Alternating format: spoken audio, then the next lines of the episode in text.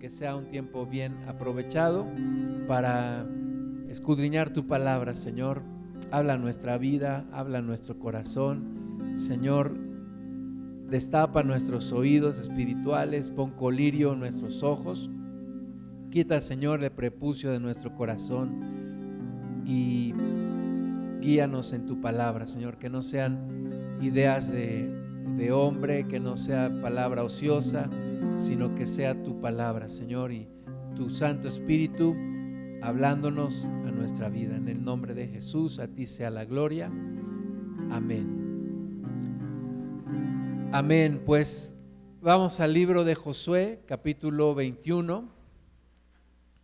Josué, capítulo 21. Y pues ya como el nombre lo dice, era los tiempos de Josué en donde ya eh, él había recibido la comisión de parte de Dios de ir y entregar la tierra. Entonces, esa tierra que por tanto tiempo estuvieron buscando, ¿verdad? Pasaron 40 años sin que pudieran eh, entrar, pero finalmente Dios bendijo al pueblo, Dios bendijo a Josué y empezaron a poseer la tierra y empezaron a luchar contra todos los pueblos que había allí en esas, en esas tierras y finalmente empezaron a poseer esa tierra que Dios les había dado en heredad. Dice Josué 21:43, de esta manera dio Jehová a Israel toda la tierra que había jurado dar a sus padres, y la poseyeron y habitaron en ella. Y Jehová les dio reposo alrededor conforme a todo lo que había jurado a sus padres. Y ninguno de todos sus enemigos pudo hacerles frente porque Jehová entregó en sus manos a todos sus enemigos. No faltó palabra de todas las buenas promesas que Jehová había hecho a la casa de Israel, todo se cumplió. Entonces, después de tanto batallar, después de tanto pelear, después de tantas pruebas en el desierto, dice aquí que finalmente poseyeron la tierra que Dios les había jurado, Dios se las había prometido, era una promesa de Dios y las promesas de Dios siempre se cumplen. Entonces finalmente, después de tantos años, tanto batallar, tantas pruebas, tantas, e incluso tanta gente que quedó postrada en el, en el desierto, que murieron ahí, finalmente entraron a la tierra, dice que Dios les dio reposo, que hicieron frente a todos sus enemigos, que nadie pudo contra ellos, porque Dios estaba con ellos y que no faltó palabra de todas las buenas promesas que Dios les había hecho. Todo se cumplió. Todo lo que Dios les había prometido se cumplió. Y entonces llegó el, el momento feliz de repartir la tierra y Josué, pues dice la Biblia que Moisés le había instruido que por suertes repartiera la tierra. No nos dice exactamente cómo fue que determinó qué parte era para cada tribu, pero repartió toda esa tierra que Dios les dio a poseer. Eh, ellos la poseyeron, ellos, eh, Josué la repartió por suertes y cada tribu tuvo su parte. Cada tribu bien especificado, bien delimitado, dónde tenían que estar. Y esto es bien bonito porque el dueño de la tierra es Dios. Dios es el dueño de la tierra y de su plenitud.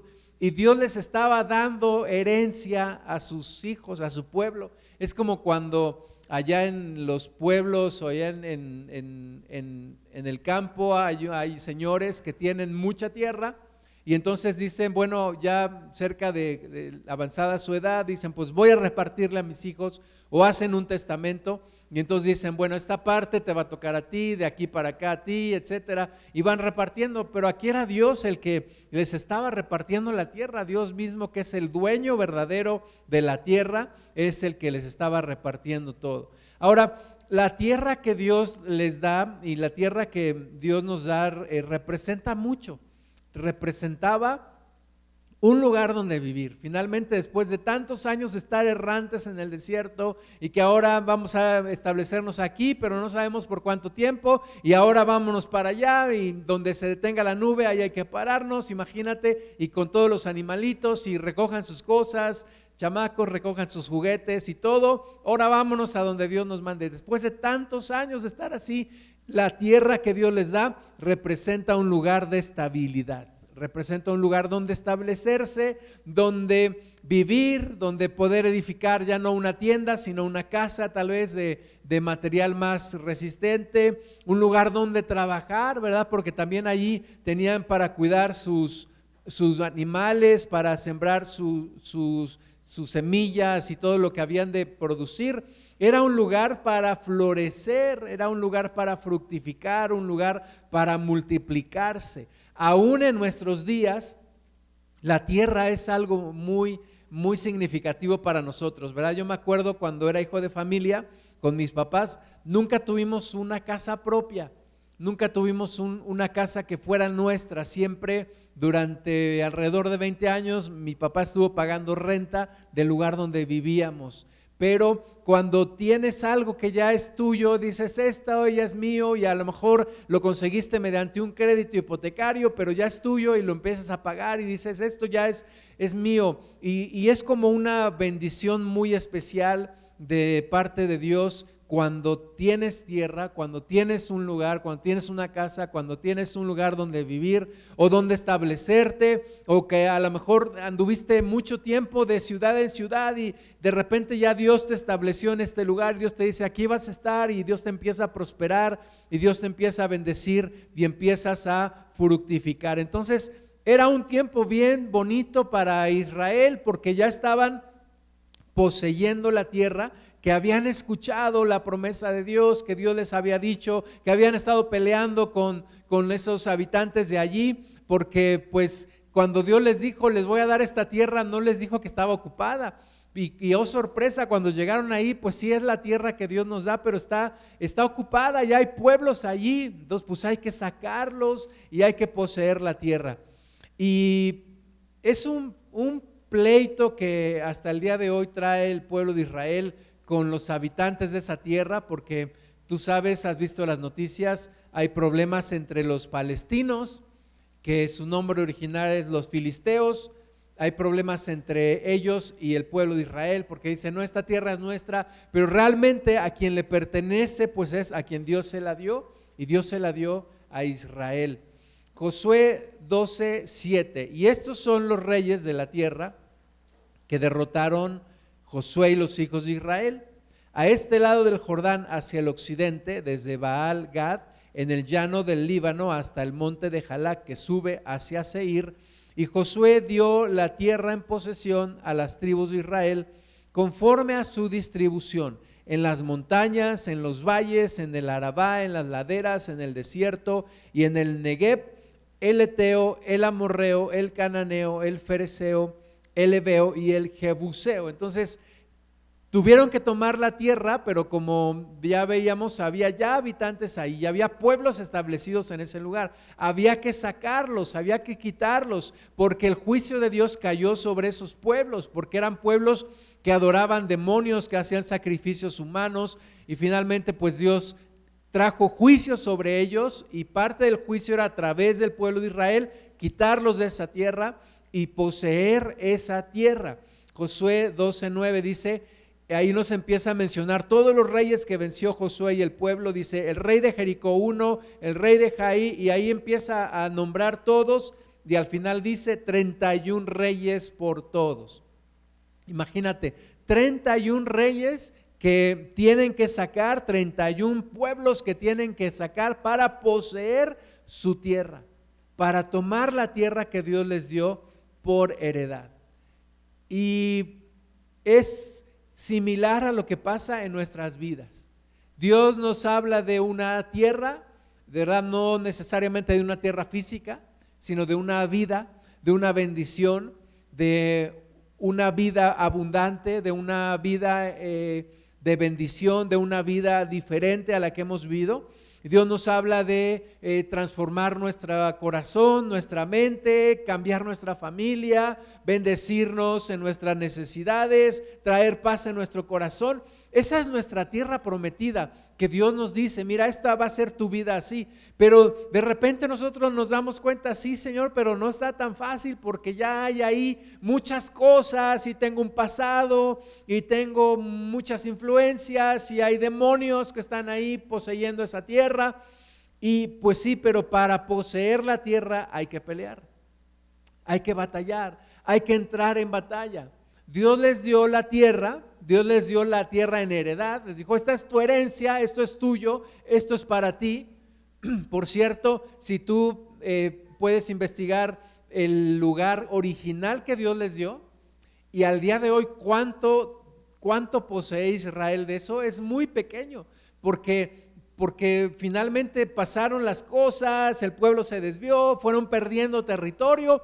Hubo un momento, o no un momento, un gran, un gran tiempo en la historia que Israel no tenía tierra y andaban errantes en todos los países. Bueno, sí tenían propiedades, pero no había un país allí en, en, donde Dios les había dado. Hasta 1948, que de nuevo se constituyó la nación de Israel y tomaron posesión de ese lugar, pero no de todo lo que Dios les había dado. Entonces, el mensaje aquí es que para poseer la tierra que Dios nos da en heredad hay que luchar, hay que pelear.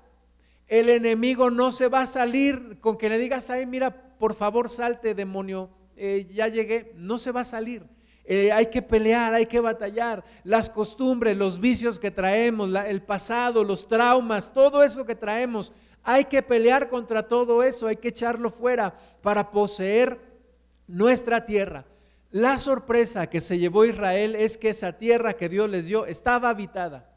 La sorpresa que tú y yo nos llevamos es que tenemos un pasado, tenemos influencias, tenemos eh, a veces principados, demonios, potestades que han estado gobernando durante años y a veces durante generaciones nos damos cuenta, oye, pues este mal que yo tengo lo tuvo mi papá y lo tuvo mi abuelo y quién sabe cuánta gente atrás de mí lo tuvo.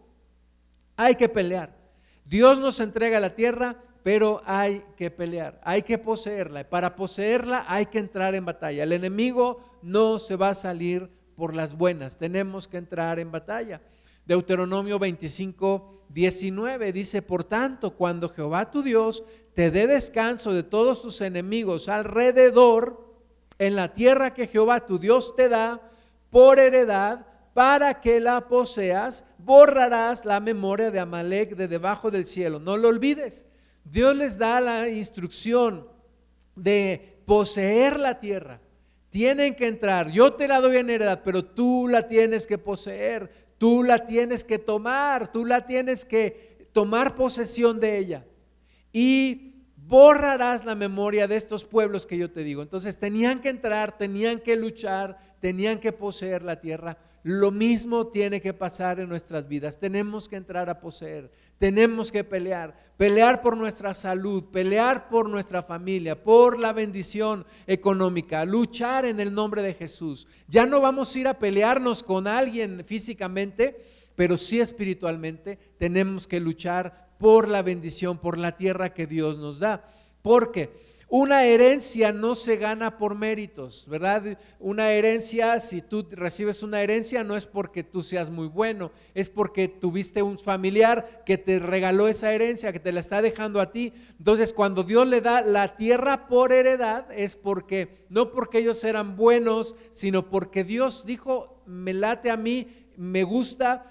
eh, es mi pueblo y le voy a dar esta tierra. No quiero que estén viviendo como esclavos, no quiero que estén errantes en el desierto, les voy a dar esta tierra. Y es una tierra que fluye leche y miel, es una tierra que al día de hoy puedes entrar también, investigar ahí en la página de, Israel y cómo han, cómo han hecho grandes cosas en medio del desierto, cómo Dios los ha bendecido. Entonces Dios dijo, te voy a dar una buena tierra, no la recibes por méritos propios, pero la tienes que poseer, la tienes que tomar, la tienes que trabajar, tienes que sacar de ahí a los que estén y tienes que ser responsable de cuidar esa tierra, que no se vuelvan a meter, que no se vuelvan a levantar, que no te alíes con esos pueblos, que seas fiel con Dios, que poseas esa tierra, tienes que luchar por una salud espiritual, por una salud mental, por una salud física.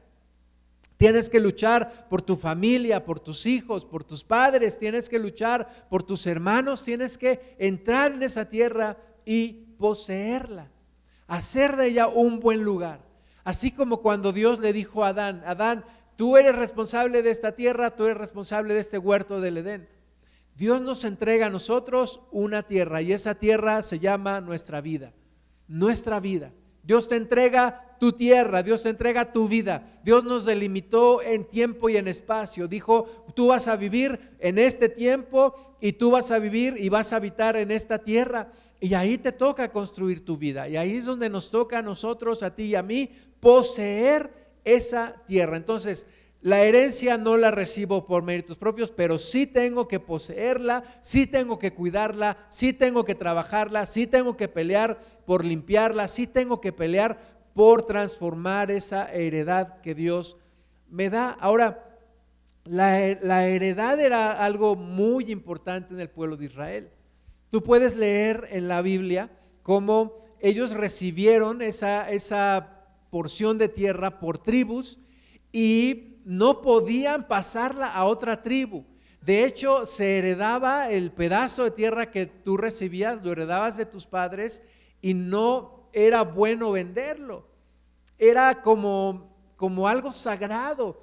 Tenías que cuidarlo y, luego heredarlo a tus hijos y así de generación en generación. Por eso cuando en el, en el libro de los Hechos, cuando Bernabé vende su heredad, y, el dinero lo trae y lo pone a los pies de los discípulos de Jesús. Es una gran ofrenda porque tomó la herencia de sus padres y la vendió y la puso para el servicio de Dios en la iglesia. Entonces, es algo muy especial y así nuestra vida. Dios nos entregó nuestra vida y es algo muy especial. No estamos hablando de cualquier cosa. Estamos hablando de Dios nos entregó una tierra, una herencia, una heredad. Cuídala, protégela, límpiala, trabaja, echa fuera a los que tengas que echar fuera de allí y transforma tu vida en el nombre de Jesús.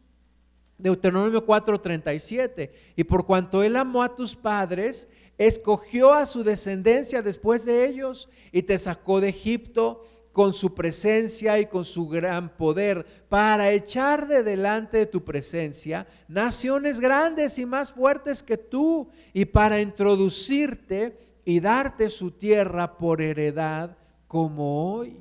Entonces Dios está diciendo, mira, te saqué de Egipto, te estoy entregando esta tierra, eh, yo voy a estar contigo para echar esas naciones grandes y fuertes, más grandes y fuertes que tú, pero Dios está contigo para hacerlo. Esos principados, esas potestades, esas calamidades, esas tragedias, esos traumas, todo eso que está en nuestra vida, hay que echarlo fuera en el nombre de Jesús. Dios está con nosotros para hacerlo. Dice también Josué 13:1, siendo Josué ya viejo, entrado en años, Jehová le dijo, tú eres ya viejo de edad avanzada y queda aún mucha tierra por poseer. O sea, la vida no le alcanzó a Josué para poder poseer toda la tierra que Dios tenía. Y tal vez la vida no nos alcance a nosotros para, para realmente poseer todo lo que le pertenece a nuestros hijos y nietos y todo, pero la obra de Dios tiene que continuar, tiene que seguir, el reino de Dios tiene que avanzar.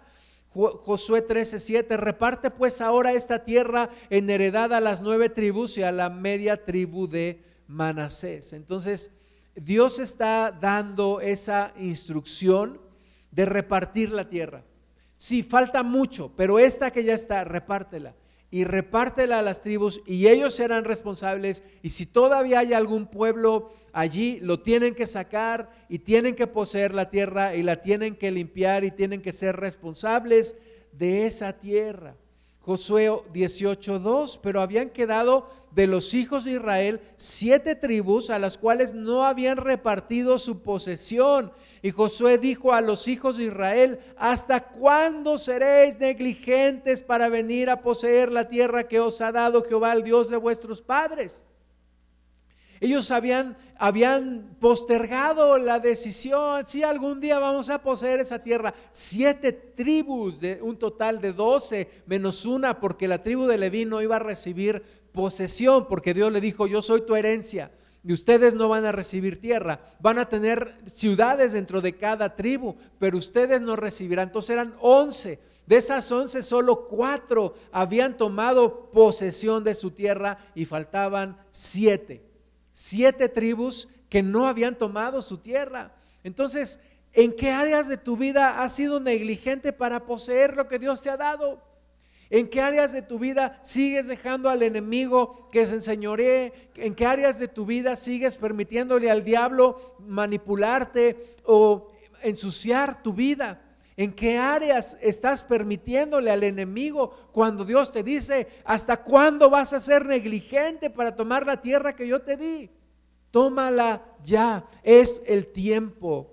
Todos batallamos contra invasores que han tomado nuestra tierra. Tenemos que luchar contra eso. Y peor aún, nos damos cuenta que nosotros mismos los trajimos a nuestra vida. Nosotros mismos le abrimos la puerta al enemigo y le permitimos entrar. Y lo que nosotros un día construimos, ahora lo tenemos que destruir para levantar algo nuevo en el Señor, para poseer esa tierra que Dios nos ha dado. Jueces 1:33 dice, tampoco Neftalí arrojó a los que habitaban en Bet Semes, ni a los que habitaban en Bet Anat, sino que moró entre los cananeos que habitaban en la tierra, mas le fueron tributarios los moradores de Bet Semes y los moradores de Bet Anat.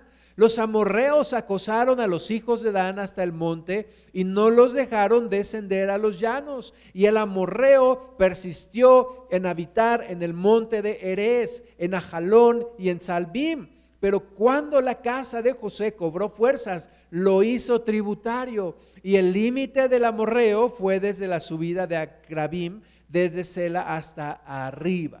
Entonces, unos fueron negligentes y no tomaron posesión de la tierra, pero otros, otros permitieron que los pueblos extranjeros, que los pueblos idólatras siguieran habitando en esa tierra y que les pagaran tributo, les pagaban, les pasaban una lana por seguir viviendo allí. Ahora, ¿en qué áreas de nuestra vida hemos dejado al enemigo porque nos paga cierto tributo? Decimos, bueno, este pecadillo no lo quito porque me da cierto placer. Ese es el tributo que nos da ese demonio por dejarlo vivir en nuestra vida. No es que esto todavía no es tiempo de quitarlo y recibimos cierto placer, cierto tributo o cierta seguridad.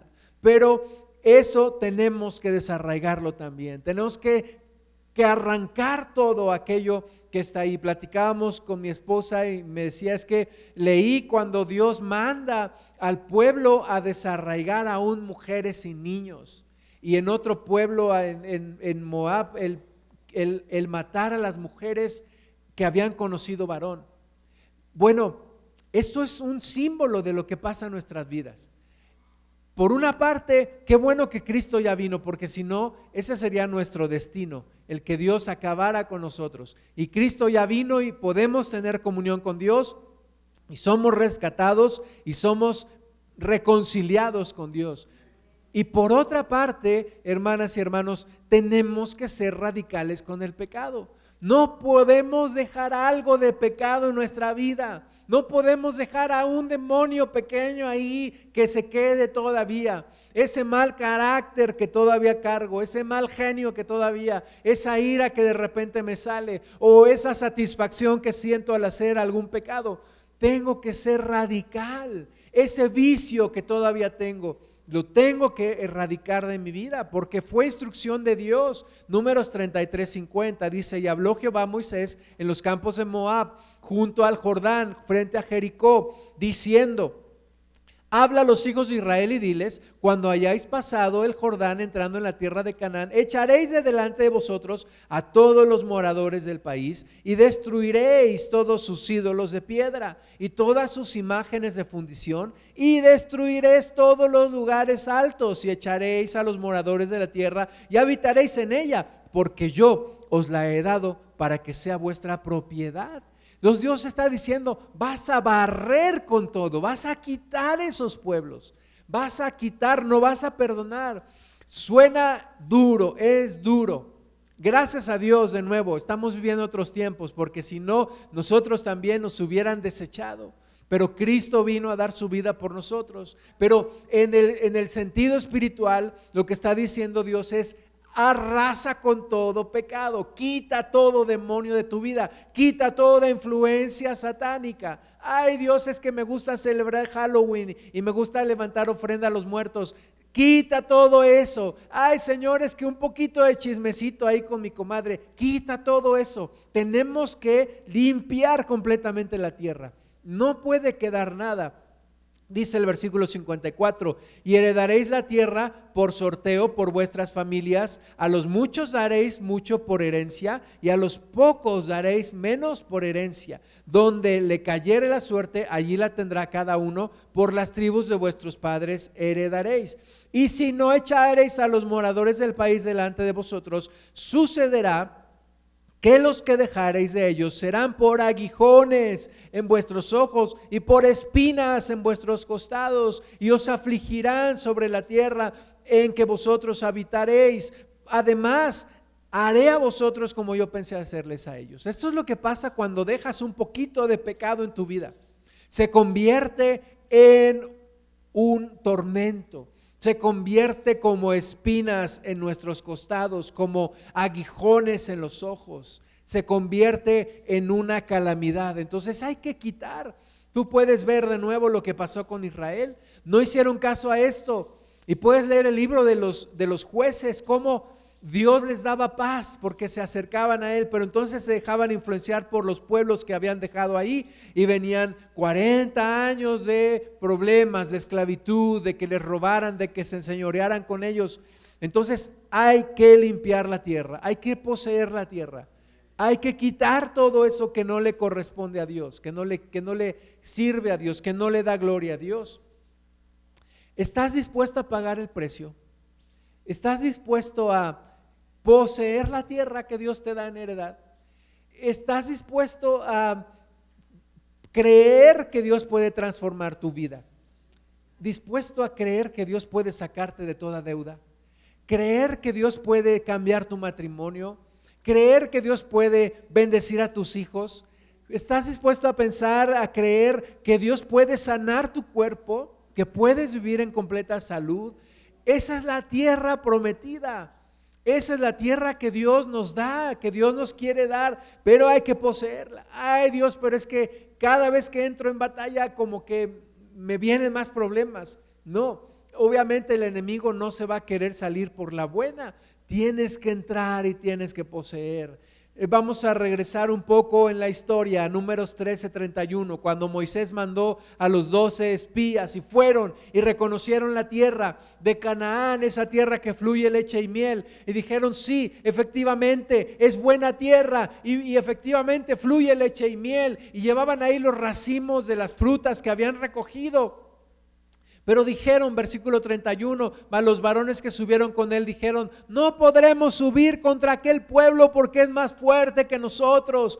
Y hablaron mal entre los hijos de Israel y la tierra que habían reconocido, diciendo, la tierra por donde pasamos para reconocerla es tierra que traga a sus moradores. Y todo el pueblo que vimos en medio de ella son hombres de grande estatura.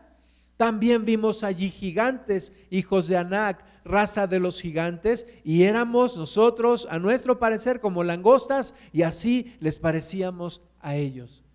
Vieron la tierra, dijeron, es buena tierra, de verdad es buena tierra, fluye leche y miel. Los frutos que se dan ahí son preciosos, es una tierra productiva, es una tierra abundante, es una tierra en donde hay manantiales, en donde crecen los árboles, es una buena tierra. Pero pequeño problema, está habitada. Y no, no podremos tomarla. Y ellos mismos renuncian a esa tierra. Una generación se quedó muerta en el desierto porque no creyeron que Dios iba con ellos, porque no creyeron que podían poseer esa tierra. Y muchas veces nosotros decimos, ay, pues sí, sí me gustaría vivir diferente, pero es muy difícil. Es muy difícil. Eh, llevo muchos años con este problema. No creo que Dios me pueda sanar o no creo que Dios pueda cambiar a mi familia o no creo que Dios me pueda liberar de esta ira o de este resentimiento o de esta tristeza o de este sentido de, que me creo menos, este síndrome de que yo pienso que soy menos que los demás y tantas cosas que tenemos y Dios nos dice, mira, esta es la vida que puedes llevar. Y nosotros renunciamos a ella porque no creemos que Dios está con nosotros, no queremos pagar el precio, no queremos entrar en batalla espiritual contra el diablo y poseer la tierra que Dios nos da. Y esa generación se perdió. Y fue hasta la siguiente generación que entró y que creyeron y que tomaron la tierra por herencia. Hay cinco áreas en las que quisiera que viéramos en la palabra de Dios, cinco áreas que hay que poseer en nuestra vida. Nuestro corazón, nuestra mente, nuestro cuerpo, nuestra familia y nuestro trabajo. Vamos a empezar con nuestro corazón. ¿Qué es el corazón? El corazón es, es el lugar en donde en ti es la parte de tu ser que tiene los más profundos anhelos los más profundos deseos, los más profundos sentimientos. Es, es por eso se le llama el corazón, porque es la parte fundamental de ti. Es esa parte fundamental que te define, donde están tus miedos, tus deseos, tus motivaciones, tus anhelos, lo que te mueve realmente, lo que te hace feliz o lo que te hace infeliz. Ese es tu corazón. Dijo alguien que hay hombres que mueren a los 40 y los entierran a los 80, porque están viviendo simplemente por vivir, es porque han renunciado a poseer su corazón, a tomar esa parte que te ilusiona, ¿verdad? Eh, eh, todos nosotros hemos pasado por problemas que nos han quitado ilusiones, que nos han dicho no se puede y lo hemos creído, no se puede y bueno, pues vivir así por el resto de mi vida, arrastrar una miserable existencia hasta que Dios me llame. Pero no, hay que recuperar ese corazón. Jeremías 17:9 dice, engañoso es el corazón más que todas las cosas y perverso. ¿Quién lo conocerá? Yo Jehová, que escudriño la mente, que pruebo el corazón, para dar a cada uno según su camino, según el fruto de sus obras. Hay una edad en donde a los niños les roban su inocencia. Una edad en donde a los niños les roban sus sueños, les quitan sus sueños, les dicen, tú no puedes, tú eres inútil, tú nunca vas a poder salir de esa situación, tú no puedes, tú eres menos que ellos. Está lastimando el diablo su corazón. Y esa parte es la primera que hay que recuperar. Dice aquí el Señor que el corazón se ha vuelto engañoso y perverso. Hay que recuperarlo. Hay que tomarlo para el Señor. Dices, pero ¿cómo recupero una inocencia que perdí? ¿Cómo recupero un corazón que ya perdí? Bueno, Dios está ahí contigo para ayudarte a recuperar ese corazón.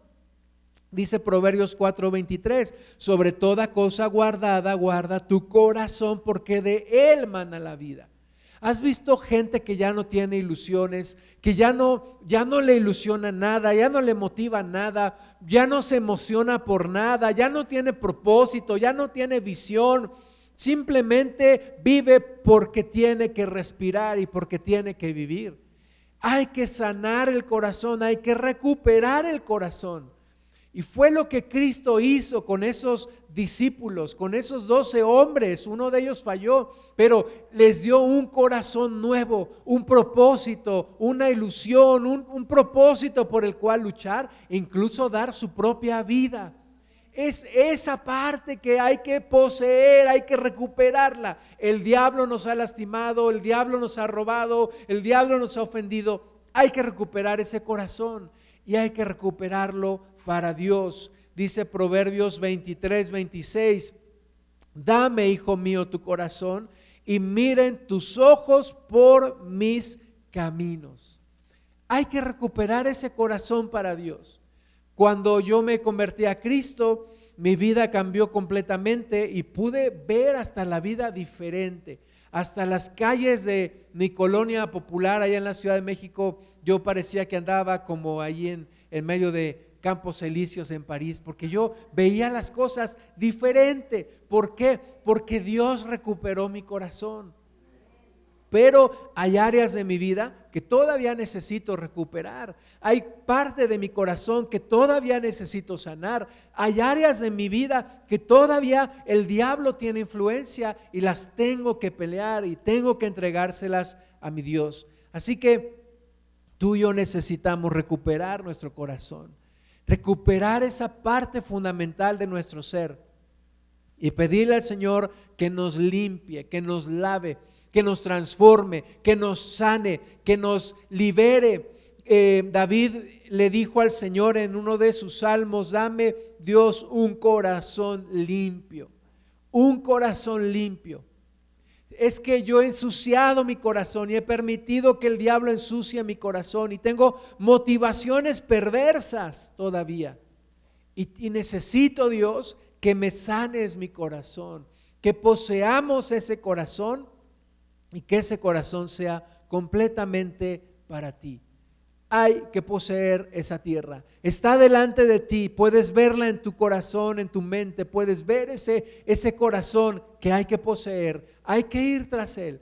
¿Cómo le hago? En oración exponiéndote a la palabra, en oración, en alabanza. El pueblo de Dios dio siete vueltas para derribar el muro de Jericó. Y esto representa la oración continua, continua, continua. Hay muros que no se van a caer a la primera. Hay situaciones que no se van a quitar a la primera. Hay que estar allí orando, orando, orando hasta que un día viene la presencia de Dios y quita todo eso que hay en nuestro corazón. Pero necesitamos estar allí poseyendo, orando, caminando alrededor de ello dejando al Espíritu Santo entrar en nuestro corazón, teniendo esos tiempos de comunión con Dios para que Él vaya transformando nuestro corazón y poseyendo nuestro corazón y también nuestra mente. Nuestra mente, dice Romanos 1:28, y como ellos no aprobaron tener en cuenta a Dios, Dios los entregó a una mente reprobada para hacer cosas que no convienen.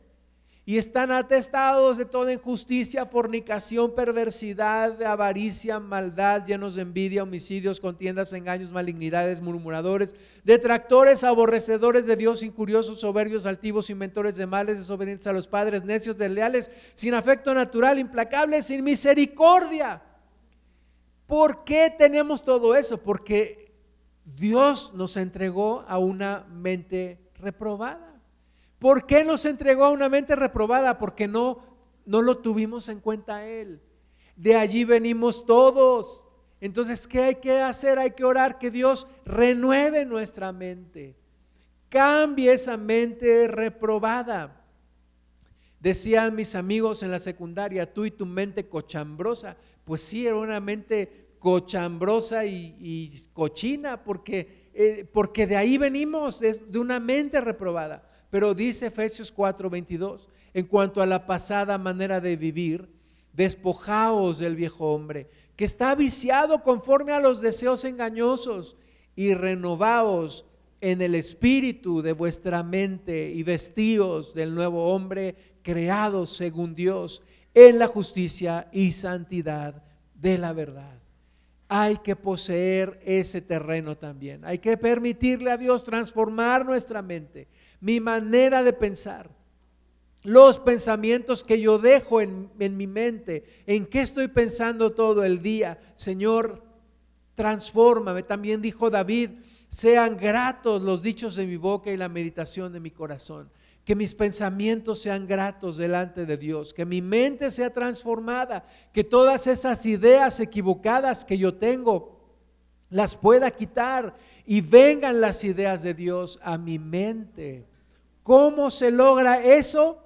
¿Cómo entro en batalla espiritual para poseer mi mente? De nuevo, oración y lectura de la palabra de Dios y alabanza y exponerme al Señor y tiempos de comunión y el Espíritu Santo viniendo a mí y entrando en mi mente a donde solamente Él puede llegar y limpiando limpiando. Ahora, dijo el Señor Jesús, si, si, si el hombre fuerte está en posesión de su casa, pero viene otro más fuerte y lo ata y limpia su casa, lo echa fuera, dijo el Señor, ese demonio va a andar buscando otros siete demonios peores.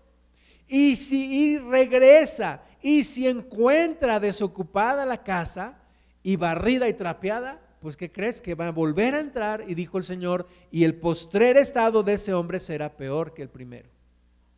Entonces la enseñanza es, hay que ocupar la mente con el Espíritu Santo, hay que llenarse con la presencia de Dios. Porque si no, de repente dices, ay, yo pensé que ya había superado esta depresión que me viene, estos pensamientos que yo tenía antes de conocer a Cristo. Sí, porque tal vez dejaste desocupada tu casa, dejaste que de nuevo viniera eso. Necesitas la presencia del Espíritu Santo, estar continuamente viniendo a la palabra y en oración, porque si no, esos pueblos como lo le pasó a Israel, se vuelven a multiplicar y vuelven a venir y vuelven a querer entrar en tu tierra y quieren volver a poseer esa tierra.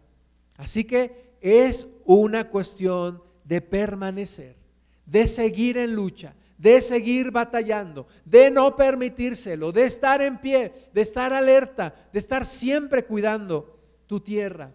Tercer lugar, tu cuerpo. Tu cuerpo también hay que tomarlo para el Señor en cuanto a la pasada manera de vivir. Despojaos del viejo hombre que está viciado conforme a los deseos engañosos y renovaos en el espíritu de vuestra mente y vestíos del nuevo hombre creado según Dios en la justicia y santidad de la verdad. Entonces hay que volver a entregar al Señor nuestro cuerpo. Dice la palabra de Dios y esta, esta cita la, me parece que la puse mal, pero dice la palabra de Dios que hay que hacer un culto racional, ofrecer al Señor nuestro culto racional. Alguien que me pase una Biblia, Romanos 12. No, se las paso después. Nuestro culto racional. Es nuestro culto racional, el entregar al Señor nuestro cuerpo, ofrecerlo como un culto racional. Entonces hay que pelear también por nuestro cuerpo, hay que desechar los vicios, hay que quitar las malas costumbres, hay que quitar el pecado, hay que cuidar el templo del Espíritu Santo, hay que poseer también esa parte, hay que batallar contra la, contra la enfermedad. Romanos 12.1.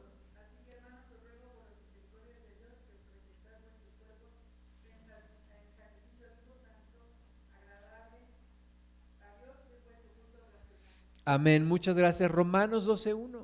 Entonces hay que tomar también nuestro cuerpo para el Señor y poseer esa tierra. También nuestra familia. Nuestra familia. Teníamos un hermano en Cristo en la Ciudad de México, un hermano en Cristo que muy entregado, muy, muy entregado al Señor, pero un día nos enteramos que su hijo había caído en problemas de drogas, problemas de drogadicción y su hija en situaciones de, quererse suicidar. Y entonces le preguntaba yo al pastor, pastor, ¿cómo es posible? Este hermano es entregado al Señor.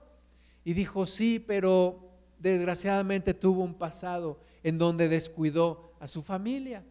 Y todos tenemos un pasado en donde hemos descuidado a nuestra familia, en donde hemos hecho las cosas mal.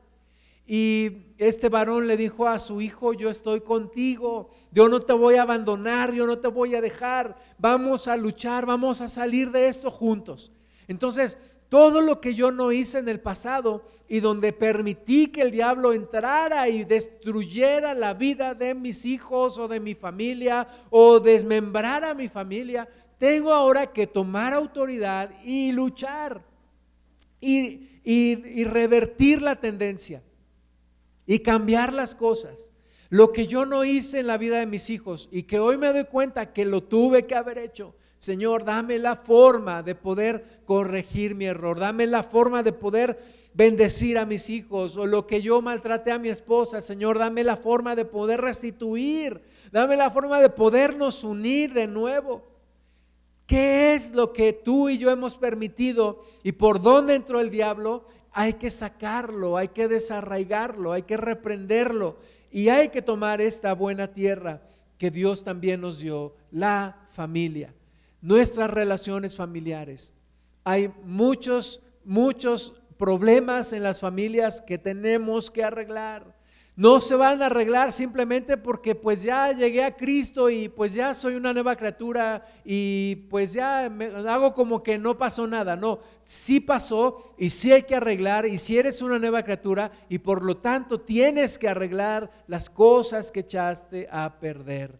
¿Cuál es el orden de Dios en la familia? Lo sabemos. Efesios 5, 21, someteos unos a otros en el temor de Dios. Nos tenemos que someter unos a otros. No es solamente la mujer que se tiene que someter al varón, nos tenemos que someter unos a otros, tenemos que respetarnos unos a otros, aprender a convivir unos con otros, aprender a unir unos con otros. Las casadas estén sujetas a sus propios maridos como al Señor, porque el marido es cabeza de la mujer, así como Cristo es cabeza de la iglesia, la cual es su cuerpo y Él es su Salvador. Así que como la iglesia está sujeta a Cristo, así también las casadas lo estén a sus maridos en todo. Entonces a la mujer el llamado es sujetarse a su marido, respetar a su marido, reconocer la autoridad de su marido. Y al marido, dice versículo 25, maridos, amad a vuestras mujeres, así como Cristo amó a la iglesia y se entregó a sí mismo por ella para santificarla, habiéndola purificado en el lavamiento del agua por la palabra, a fin de presentársela a sí mismo una iglesia gloriosa, que no tuviese mancha ni arruga, ni cosa semejante, sino que fuese santa y sin mancha. Entonces tenemos que recuperar este orden de Dios. Y la mujer tiene que tener eh, cuidado en la parte de la sujeción y los hombres tenemos que tener cuidado en la parte de amar, proteger, cuidar a nuestra mujer, no maltratarla, no herirla, no pisotearla, no ofenderla, no menospreciarla, no juzgarla. Necesitamos este orden. Es que fueron muchos años de, desorden, de problemas, pero pues sí, fueron muchos años y ahora hay que tomar la autoridad en el nombre de Jesús, hay que empezar a cambiar. Hay que empezar a cambiar, hay que reconstruir, hay que volver a, levantar los cimientos, hay que tirar lo que se tenga que tirar y hay que levantar en el Señor una nueva familia. Efesios 6.1, hijos, obedeced en el Señor a vuestros padres, porque esto es justo, honra a tu padre y a tu madre, que es el primer mandamiento, con promesa para que te vaya bien y seas de larga vida sobre la tierra. Entonces también a los hijos a sujetarse a sus padres, a obedecer a sus papás. Y los papás dice, y vosotros padres no provoquéis a ir a vuestros hijos, sino criadlos en disciplina y amonestación del Señor. La familia tiene que cambiar. El núcleo familiar tiene que cambiar. La relación matrimonial tiene que cambiar. La relación entre padres e hijos tiene que cambiar. La relación entre hermanos tiene que ser diferente. Es parte de la tierra que hay que poseer. Muchas veces tenemos problemas en casa y no nos gusta llegar a casa. O la mujer dice, ya llegó este señor y no lo soporto. Y otra vez problemas. O los papás peleando con los hijos, los hijos gritándole a los papás, los hermanos peleándose entre ellos como perros y gatos en un costal. Pero necesitamos que esto sea diferente. Hay que tomar la autoridad es parte de la tierra prometida, es parte de lo que Dios nos prometió. Una familia armónica, una familia unida, una familia bendecida, una familia que se ama, una familia que busca al Señor. ¿Es posible? ¿Sí o no? Es posible en el Señor, todo es posible. Y la quinta área, tu trabajo, el que puedas fructificar, el que puedas ser bendecida, el que pueda ser bendecido. Primera Tesalonicenses 4:11, y, y que procuréis tener tranquilidad y ocuparos en vuestros negocios y trabajar con vuestras manos de la manera que os hemos mandado, a fin de que os conduzcáis honradamente para con los de afuera y no tengáis necesidad de nada.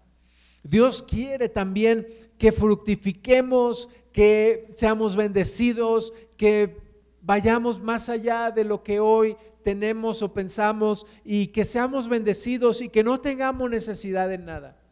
¿Verdad? No es la parte más importante, la económica, pero es una realidad que necesitamos ser bendecidos para poder vivir.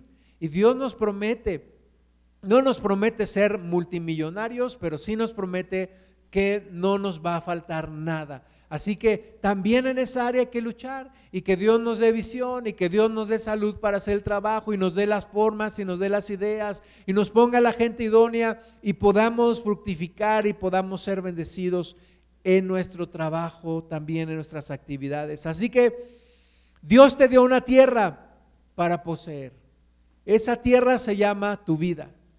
Y en tu vida como si tuvieras esa heredad, imagínate como si fueras parte de esas tribus de Israel. Josué te dice, aquí está tu heredad, aquí vas a trabajar, es tu responsabilidad, que no se metan otra vez los cananeos, los filisteos, los amorreos y todos esos pueblos bien feos, que no se vuelvan a meter, es tu responsabilidad no contaminar la tierra, lo que pase aquí es tu responsabilidad y la vas a trabajar y la vas a hacer producir y aquí vas a levantar tu casa y tú se la vas a heredar a tus hijos y tus hijos a los hijos de tus hijos y así hasta que Dios regrese. Esa tierra se llama tu vida. Dios te ha dado una vida y te dice, aquí está tu vida.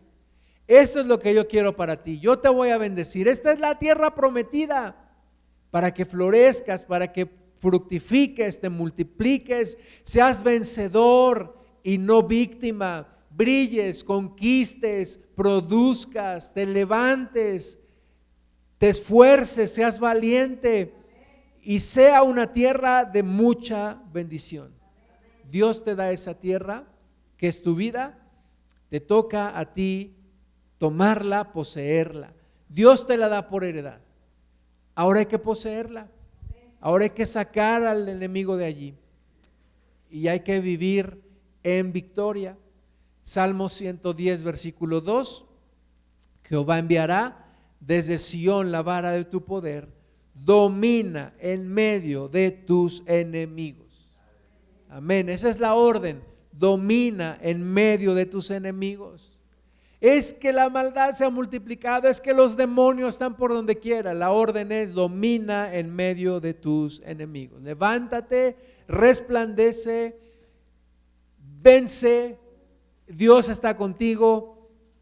Es posible en el Señor transformar lo que sea, cambiar lo que sea. Vamos a orar, vamos a ponernos de pie vamos a exponerle al Señor, vamos a traer ante la presencia de Dios nuestras vidas así de una manera transparente. Vengamos delante del Señor, cierra tus ojos un momento y, y tráele tu vida al Señor y tráele tu corazón y, y trae tu mente y tu cuerpo, tu espíritu, tu alma, tu cuerpo, tu trabajo, tu familia, todo, Señor todo lo que somos, todo lo que tenemos, lo traemos delante de ti, Padre, para que tú te glorifiques, para que tú te exaltes, para que tú nos ayudes, Señor, a erradicar todo aquello que no te agrada, todo aquello que todavía el diablo tiene allí dominio que todavía el demonio está influenciando. En el nombre de Jesús tomamos esa autoridad para echarlo fuera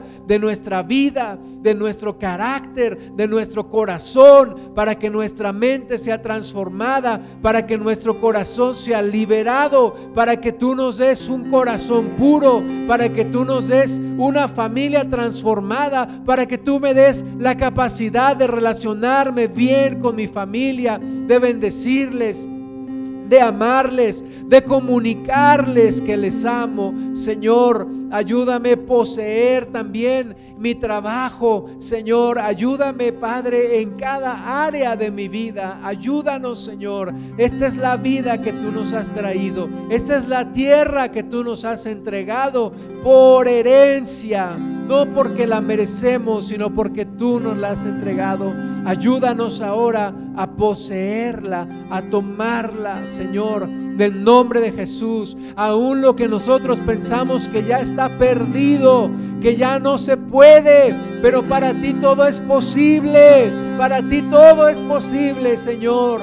Tú eres el Dios todopoderoso. Tú eres el Dios soberano y tú cambias el desierto y lo transformas en tierra fértil. Y tú cambias el desierto y haces nacer manantiales y ríos. Y tú abres los mares, Señor, para que pasemos en seco.